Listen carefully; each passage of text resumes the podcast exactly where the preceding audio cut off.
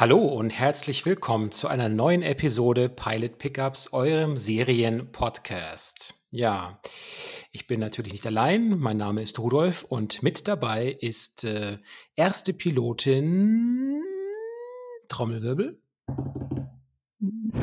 Nicole, hallo. Hi Nicole.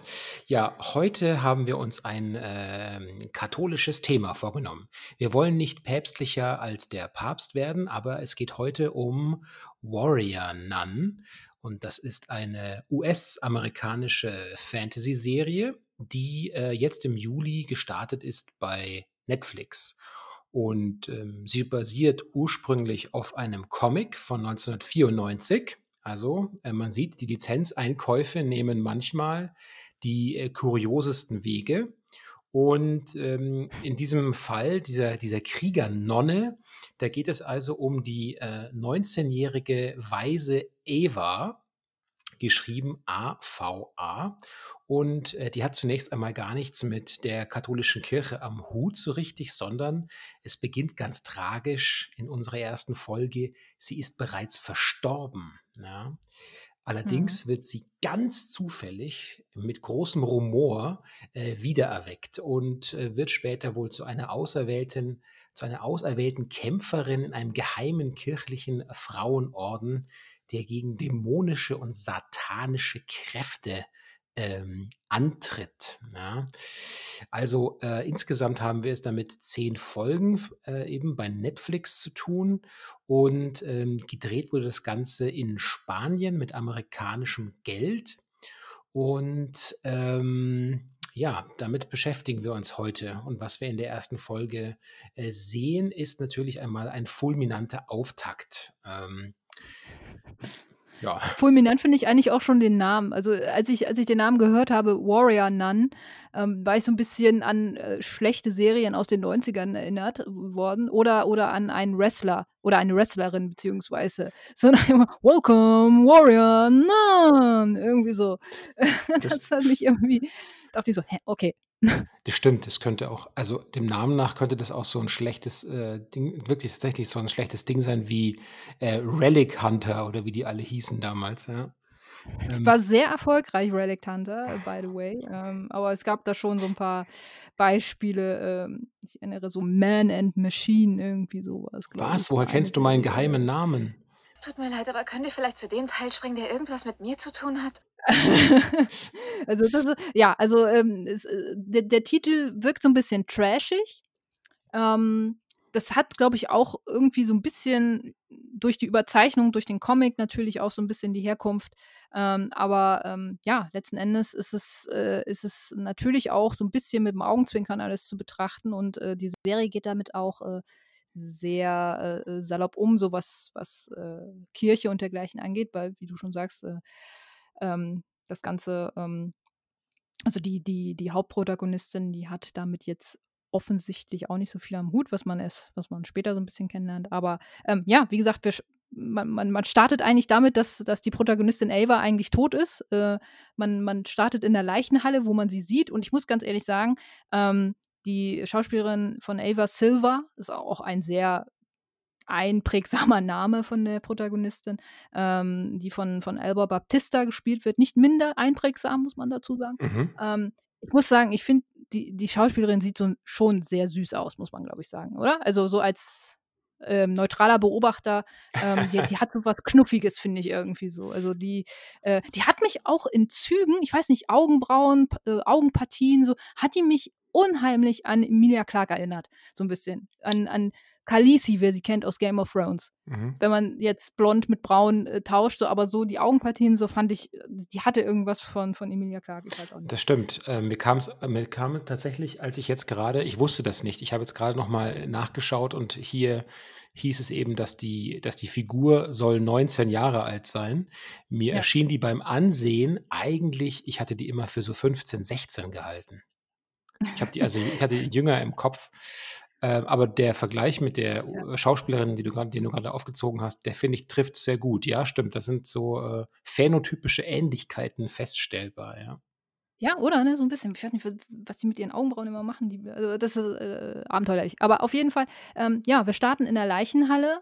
Ähm, das Mädchen ist tot, ähm, wurde, äh, in einem, ähm, katholischen Kloster aufgezogen und, ähm, auch, äh, von der, ja, ich sage jetzt mal, behütenden, äh, Schwester dann auch, äh, in das andere Kloster, das offenbar eine Leichenhalle auch, äh, gleichzeitig hat, gebracht.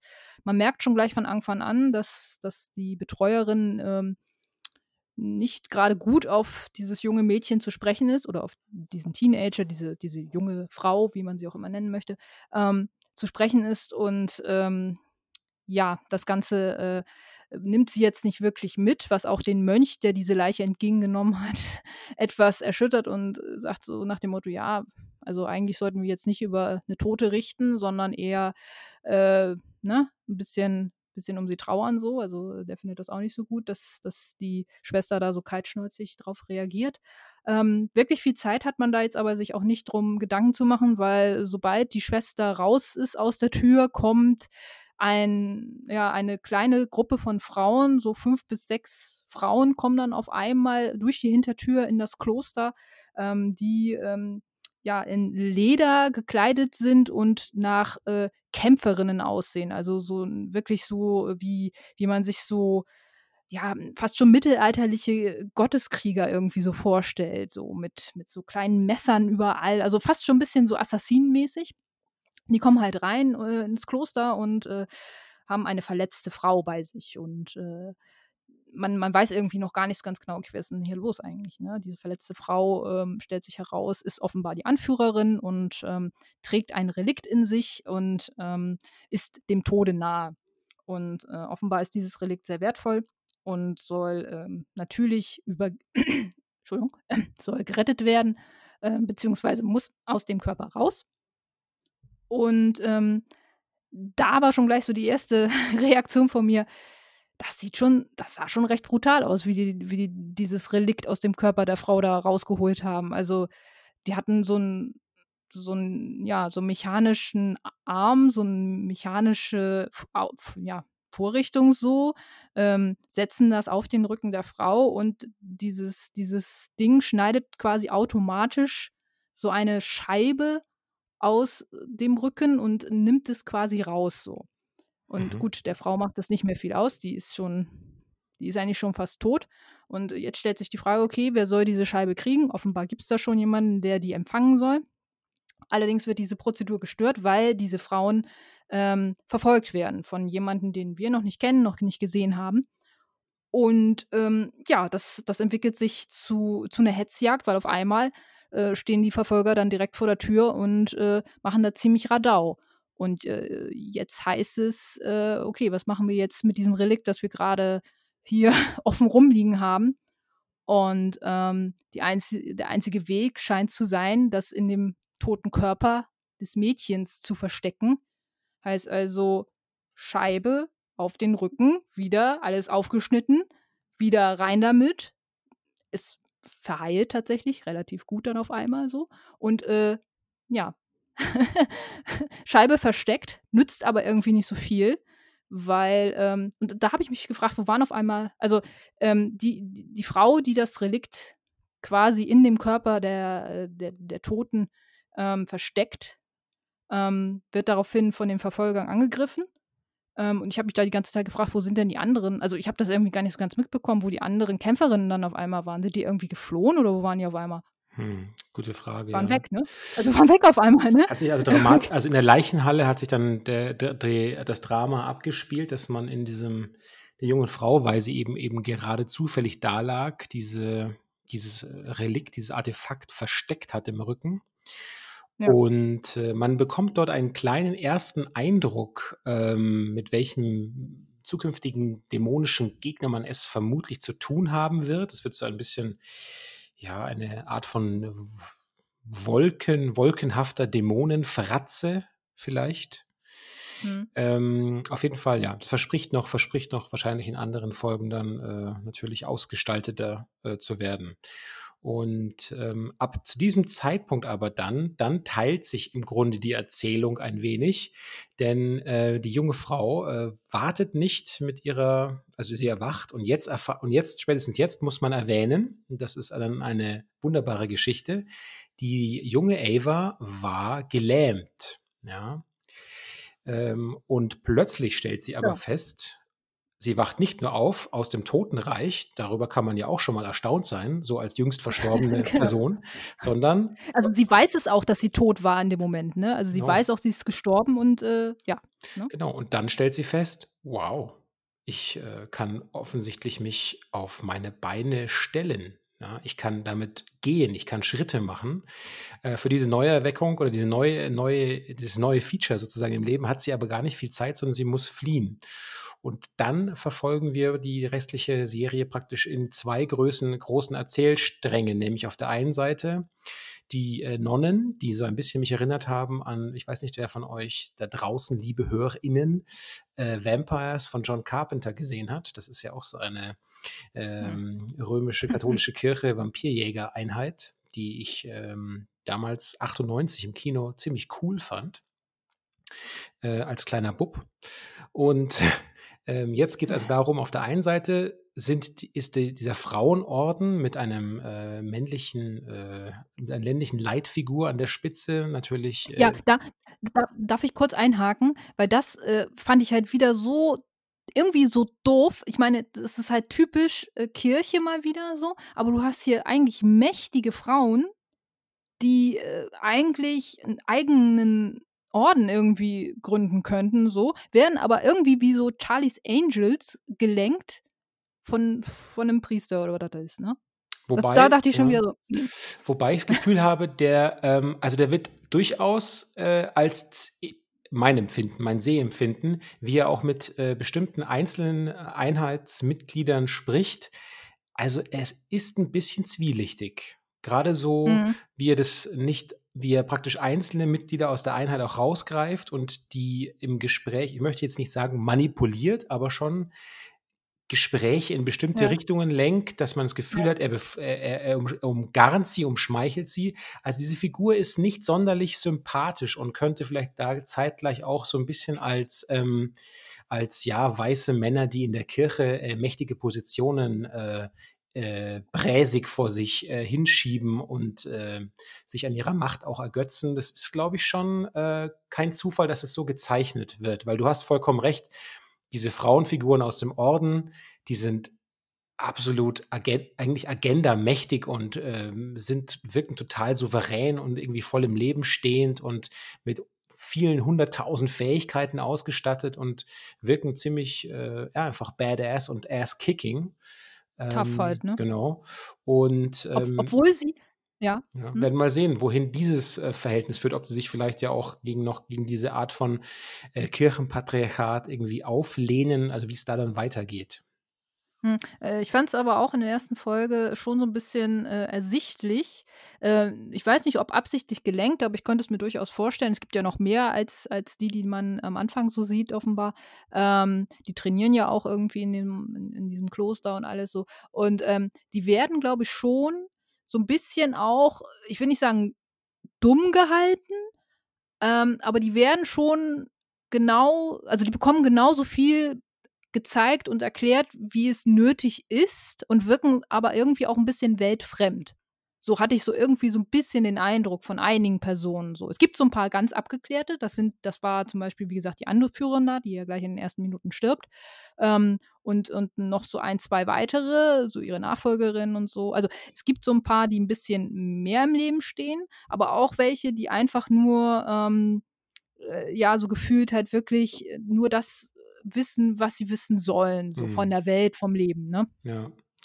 Genau, und, so. und äh, diese, diese Bagage, ja, die ist natürlich, ja. ähm, setzt alles daran, jetzt die junge Frau wieder zu finden, weil die verlässt nämlich die Kirche durch den Hinterausgang in höchster Panik, äh, weil sie beobachtet ja auch äh, den Angriff und die Gewalt und ähm, hat natürlich entsprechend keine Lust dort zu bleiben, verabschiedet sich also, ohne Tschüss zu sagen ähm, und setzt somit sagen, ihre eigene Geschichte so ein bisschen in Gang, während eben die Nonnen äh, versuchen, sie wiederzufinden.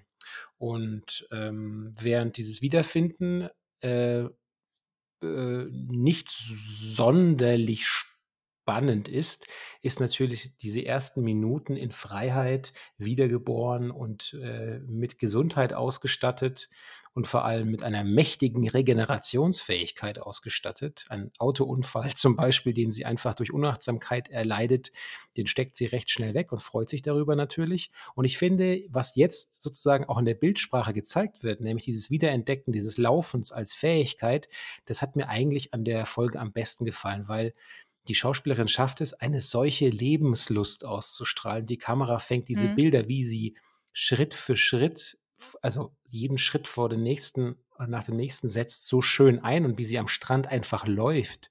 Und ähm, das sind so Bilder, die tatsächlich in den stärksten Momenten auch, glaube ich, den Zuschauer oder die Zuschauerin daran selbst erinnern, was für eine, was für eine große, tolle Gabe es ist, einfach aufstehen zu können und gehen zu können, weil wir das einfach für Dinge, es ganz oft so, viele Dinge sind für uns selbstverständlich, bis wir sie einfach nicht mehr haben, ja. Und äh, diese, hm, diese Leichtigkeit, mit der sie sich plötzlich bewegen kann, die genießt es so super, ja? die genießt ihr neues, ihr, ihr, ihr Leben jetzt so, so super hart, intensiv, dass es eine richtige Freude ist, ihr dabei zuzuschauen. Ja, also die erste Folge geht natürlich eigentlich nur darum, die Protagonistin kennenzulernen, so ein bisschen und auch, äh, ihre Hintergrundgeschichte also, eigentlich ihr ihr Entdecken oder das Entdecken ihrer selbst so ein bisschen nachzuvollziehen, ne? Also, es wird ja auch dargestellt, dass sie relativ wenig vom Leben bisher mitbekommen hat. Offenbar, wie man sich das so jetzt zusammenreimen kann, hat sie in diesem Kloster, wo sie aufgewachsen ist nicht viel Spaß gehabt so, hat auch nicht viel gesehen, nicht viel erlebt, wobei man jetzt natürlich sagen muss, wenn man im Rollstuhl sitzt, kann man natürlich auch ein bisschen was erleben. Ähm, es ist jetzt nicht so, dass, äh, dass du komplett abgeschottet von der Welt sein musst, so, aber in diesem Kloster wurdest du offenbar oder wurde wurden äh, Kinder wie sie offenbar ähm, sehr vom Leben ferngehalten. Und man sieht ja auch später, dass das Kloster ähm, nicht den Standards entspricht, äh, die man eigentlich äh, haben müsste. So, das wird ja auch ganz offen gesagt und ähm, äh, die, äh, die Schwester, die damit konfrontiert wird, sagt ja auch so, ja gut, wir haben, wir kriegen halt nicht so viele Mittel irgendwie. Ne? Und ich glaube, Mhm. es ist auch so ein bisschen vielleicht sogar Sozialkritik an dem Land. Weiß ich nicht, könnte vielleicht sein, so ein bisschen. Aber ähm, ja, Ava, äh, ja, erlebt jetzt quasi das, was sie 19 Jahre nicht hatte. Und äh, obwohl, und da komme ich jetzt so ein bisschen zu dem Punkt, was die Glaubwürdigkeit der Figur angeht.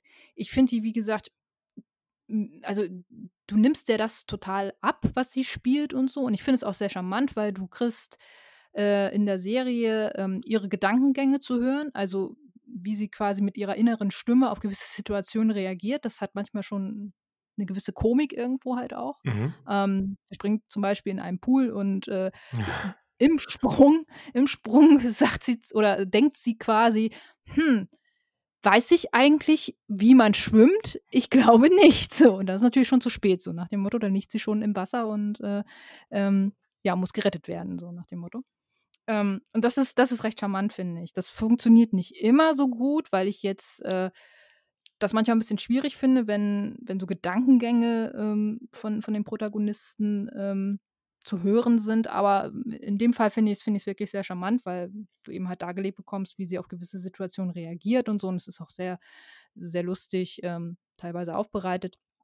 Ähm, aber ich, ich habe so ein bisschen Probleme mit der Darstellung des Charakters an sich. Sie wird uns, also Ava wird als ähm, relativ weltfremd, was sie ja auch von sich aus so ein bisschen sagt, dargestellt. Sie kennt nicht viel von der Welt, geht aber mit so einer Leichtigkeit und so einer Unbekümmertheit in jede Situation rein, wo ich sage, als, also ich als Mensch, der jetzt vielleicht gerade in Anführungsstrichen von der Kette gelassen wurde, hat doch so eine gewisse Grundvorsicht zumindest so. Ich, ich gehe doch nicht, äh, ich steige doch nicht gleich bei jedem ein, der, der sagt so, hier, komm mit, äh, wir machen jetzt was Tolles, so nach dem Motto. Aber so ein Typ ist sie irgendwie. Und das hat mich so ein bisschen gestört, weil es so ein bisschen kontra oder konträr zu dem, äh, ich bin noch so unerfahren und äh, ja, weiß nicht viel von der Welt. Das fand ich so ein bisschen Aber ich glaube, dass eine davon erklärt wird, äh, wenn sie es gibt eine Stelle, in der sagt sie,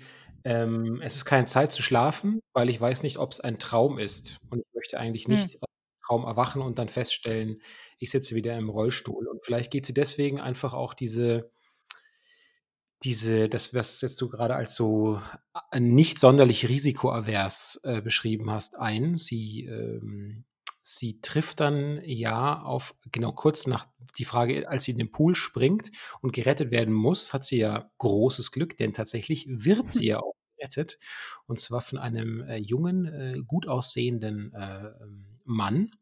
Das ist allerdings die Szene, in der ich mich dann gefragt habe, hier haben sich offensichtlich die Macher nicht getraut, dieses Tabu anzugehen, äh, warum sich ein äh, oder ich spekuliere einfach mal, warum sich ein junger Mann nicht auch in eine Rollstuhlfahrerin verlieben könnte.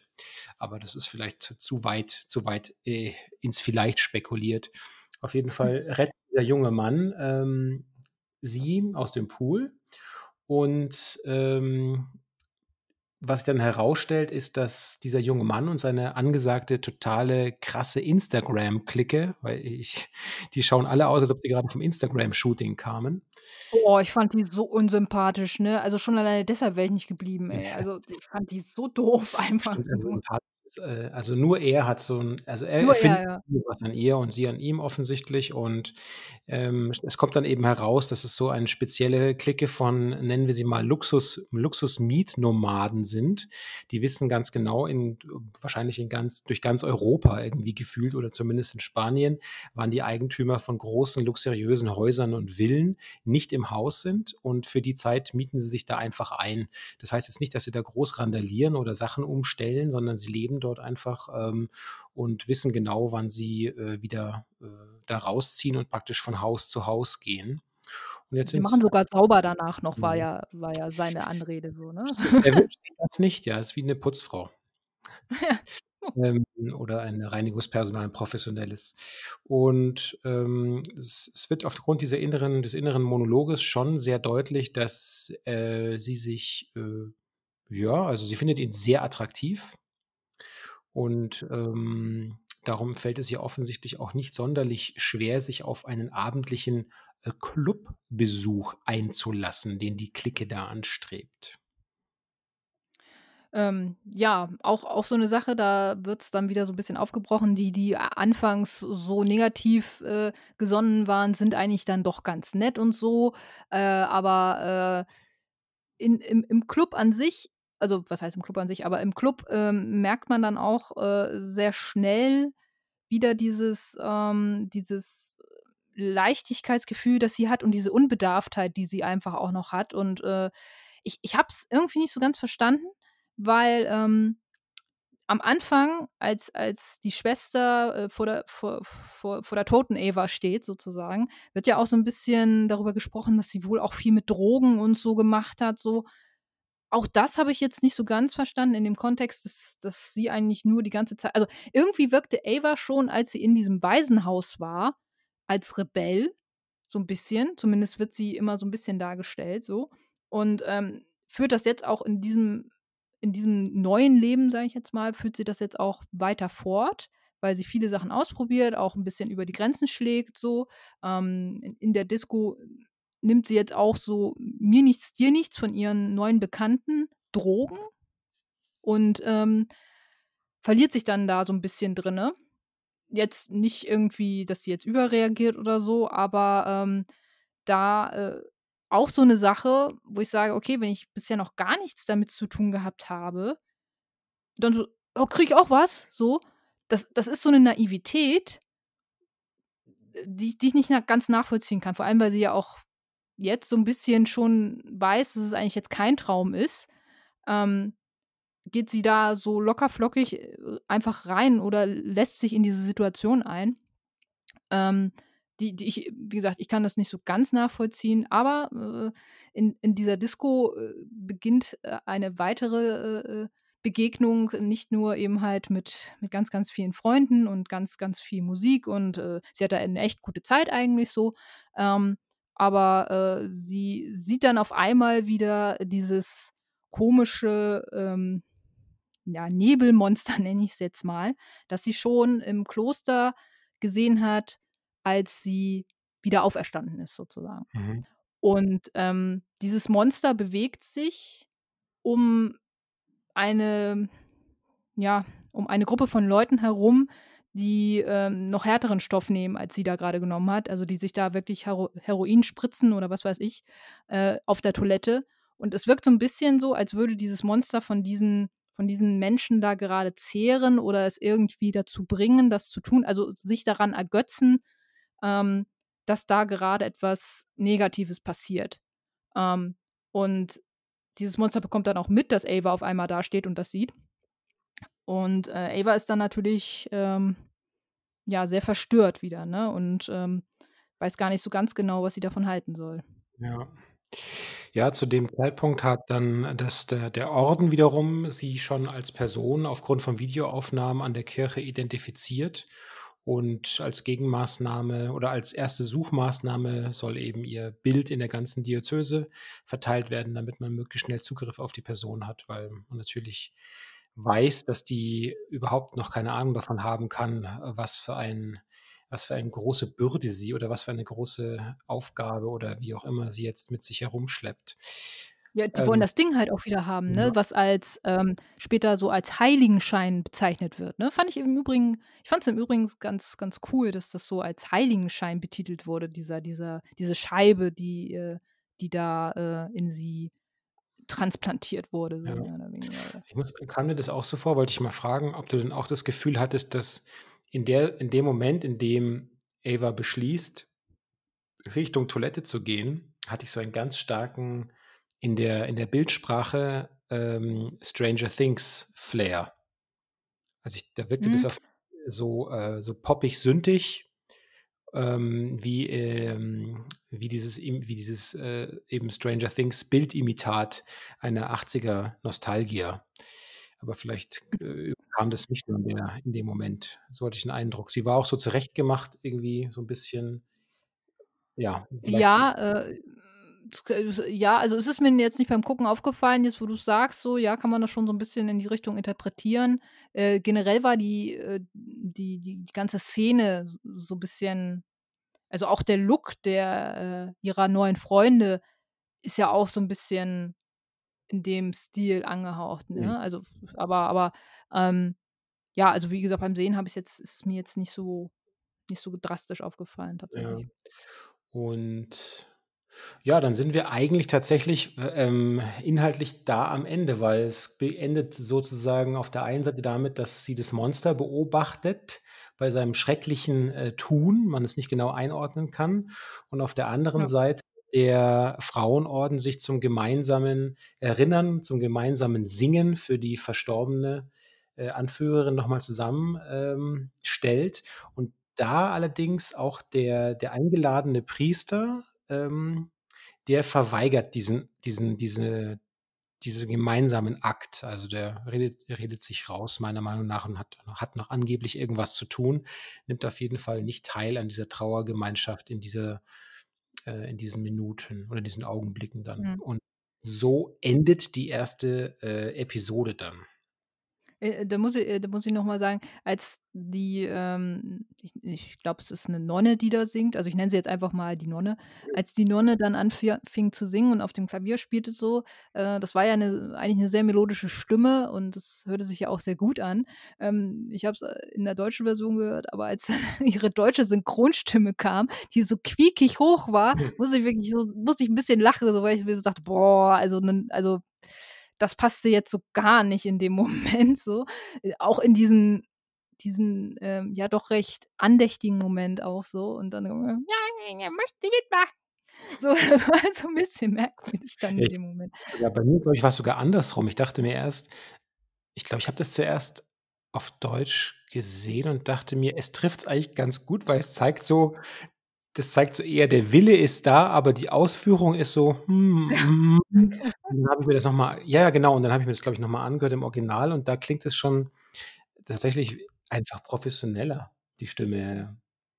Ja, also, es So passte besser auch äh, der Break war halt nur so krass, so die die die die Gesangsstimme und dann auf einmal die deutsche Synchro da drüber.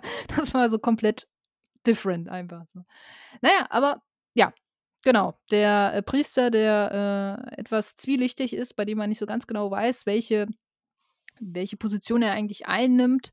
Ähm, ansonsten ging, wie gesagt, die erste Folge eigentlich nur darum, Ava kennenzulernen, auch so ein bisschen, äh, sie einordnen zu können, glaube ich auch, so was sie für ein Typ Mensch ist so, dass, äh, sie selber gar nicht so also, sie redet zwar also, ich glaube schon, dass sie, äh Gott, Gottes, also dass, dass sie an Gott glaubt in gewisser Form, aber sie ist jetzt nicht so, dass sie ähm, mit, mit äh, Kirche oder irgendwie sowas großartig was anfangen kann. Und äh, hat, glaube ich, auch ein großes Problem, äh, sich äh, gewissen Anordnungen zu fügen. Also den strengen äh, Regeln des, ähm, ja, des, des Klosters, in dem sie war, ähm, da hat sie, glaube ich, äh, nicht so viel mit anfangen können und äh, auch schon mal über die Stränge geschlagen. So. Ähm, wie ich auch als junge Nonne.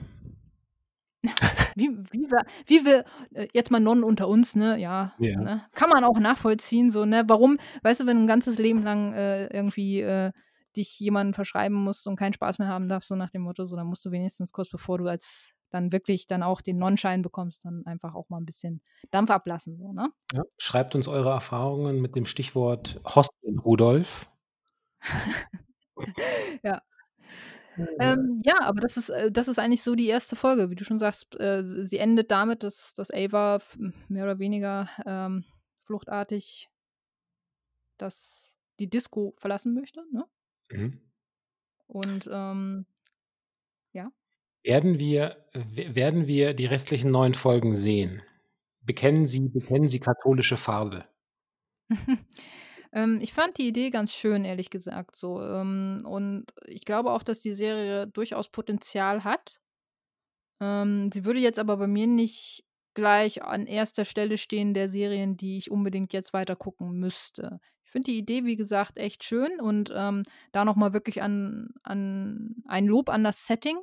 Ähm, die Serie hat wirklich ganz, ganz tolle Schauplätze, die ich wirklich toll finde, auch anzuschauen, also in der ersten Folge zumindest. Ähm, und äh, da, da macht es einfach sehr viel her. Ähm, ich finde Spanien generell auch äh, jetzt in der heutigen Zeit, wo man eigentlich äh, ja leider nicht nach Spanien reisen sollte oder kann so richtig, ähm, ist es einfach nochmal ein schönes, so, so, so, ein schönes Gimmick einfach zu sehen. Ähm, aber wie gesagt, interessant, aber es wäre jetzt nicht ein Must-Have für mich jetzt sofort. Ja, also ich, ja, richtig. Ich bin da sogar ein wenig, denke ich, strikter. Ich werde das nicht machen. Das hat mich nicht ausreichend gepackt genug. Ähm, ich hatte den Verdacht allerdings schon beim Trailer anschauen, aber jetzt, ich denke, nach dem Piloten reicht es mir auch mit dieser, mit dieser Nonne in Spee tatsächlich. Gut, können wir, glaube ich, dann äh, abhaken als äh, war ein schöner Kurztrip mit unserem kleinen Flieger dahin. So, ich komme vielleicht noch mal wieder, weil ich, wie gesagt, fand die Idee ganz schön und ich finde es auch mal ganz schön, dass es auch mal ähm, Serien gibt, die äh, das Thema Religion auch mal aus einem etwas ähm, nicht ganz so ernsten Blickwinkel nehmen und äh, auch mal ein bisschen da so äh, den Finger in die Wunde legen bei manchen Geschichten. So finde ich ganz schön so. Ähm, du bleibst dann eher zu Hause. Das stimmt, ich bleibe im heimischen Klostergarten und äh, Das ist ja auch schön. und darf jetzt noch pünktlich zur Landung die Sicherheitshinweise vortragen. Ja, bitte. Wenn euch Pilot Pickups gefallen hat, dann helft unserem Podcast doch, bekannter zu werden. Erzählt euren Freunden davon und bewertet uns auf euren Streaming-Diensten. So werden wir nämlich besser gefunden. Folgt Pilot Pickups gerne auf Twitter und schlagt uns dort auch Serien vor, die wir uns vornehmen sollen. Wir freuen uns auf das Gespräch mit euch, egal auf welcher Plattform. Und das gilt natürlich auch für die aktuelle Folge zu Warrior Nun. Stimmt ihr uns zu? Hatten wir Unrecht oder überhaupt, was soll das alles? Sprecht mit uns, wir hören euch gerne zu.